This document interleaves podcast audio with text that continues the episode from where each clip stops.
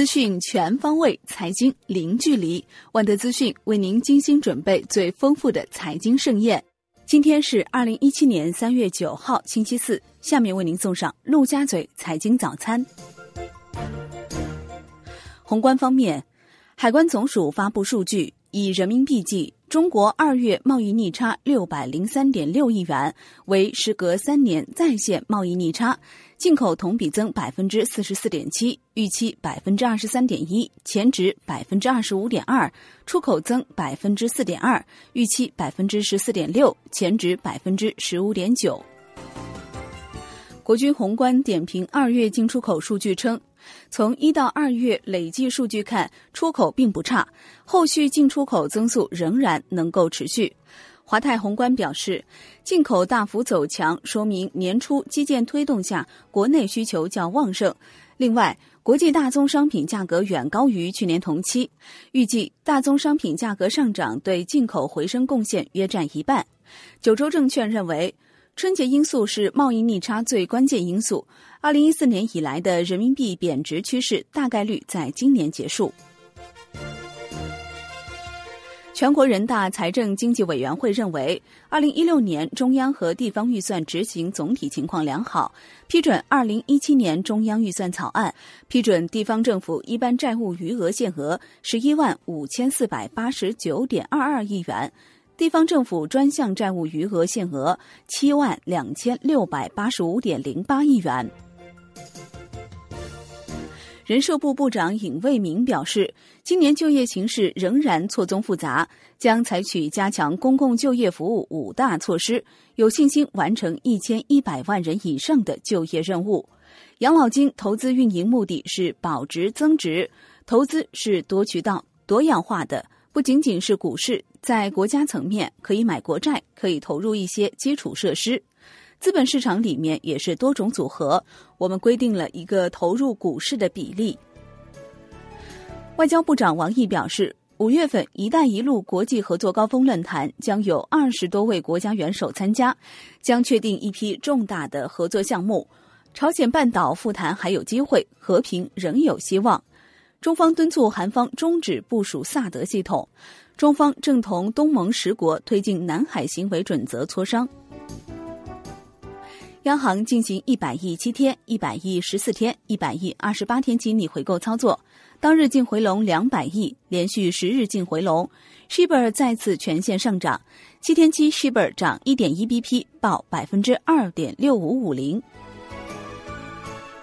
深圳市国资委将二零一七年定为深圳国企资源整合年，并已列入市政府重点工作。深圳市国资委将按照政府引导加市场化运作的思路，全面推动市属国资国企整合重组。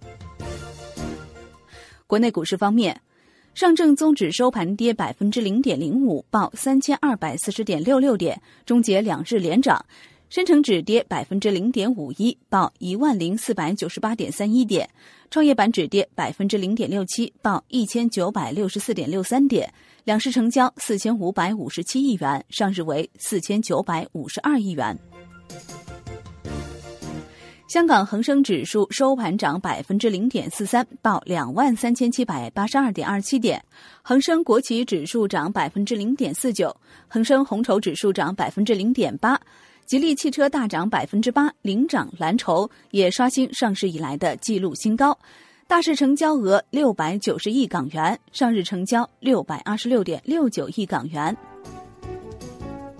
证监会三月将对首发再审企业中确定三十家进行现场检查，十家是抽签来定，二十家是证监会指定。来自贫困县的项目和此前因为中报利润不达标终止审查、年报利润增加又恢复审查的企业，都要进行现场检查。金融方面，中国火币比特币中国和 OKCoin 发布公告，表示将制定自律制度，延长暂停提币时间。楼市方面，国土部部长姜大明表示。要遏制炒作土地行为，保障居民住有所需。要坚持去库存和防过热并重。对于需求过旺城市，合理增加土地住宅用地供应；对于去库存压力大的城市，要减少甚至暂停土地供应。南昌即将出台史上最严限购令，暂停向在市区已拥有一套及以上住宅的本市户籍居民出售住宅。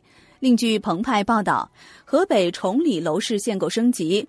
本区户籍居民家庭已有本区两套以上含两套普通住房的，不允许购买第三套普通住房含二手房。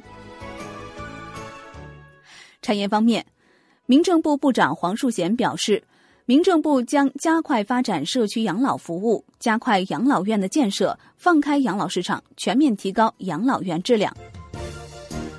水利部部长陈雷表示。今年我国可能会呈现南涝北旱的趋势，主雨区可能分布在江南、华南、江淮等区域，洪涝程度轻于去年，干旱程度可能重于常年。